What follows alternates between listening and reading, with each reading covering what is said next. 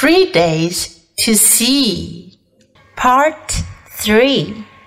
I have often thought it would be a blessing if each human being were stricken blind and deaf for a few days at some time during his early adult life. Darkness would make him more appreciative of sight. Silence would teach him the joys of sound. Now and then I have tested my seeing friends to discover what they see. Recently, I was visited by a very good friend who had just returned from a long walk in the woods. And I asked her what she had observed. Nothing in particular, she replied.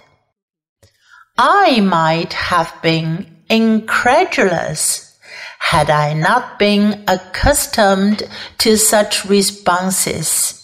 For long ago, I became convinced that the seeing see little. How was it possible, I asked myself, to walk for an hour through the woods and see nothing worthy of note. I, who cannot see, find hundreds of things to interest me through mere touch.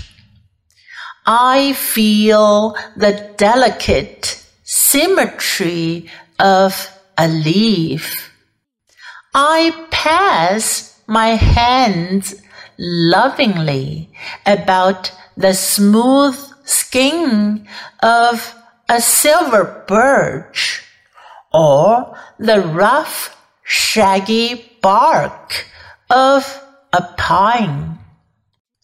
In spring, I touch the branches of trees, hopefully in search of a bud the first sign of awakening nature after her winter's sleep.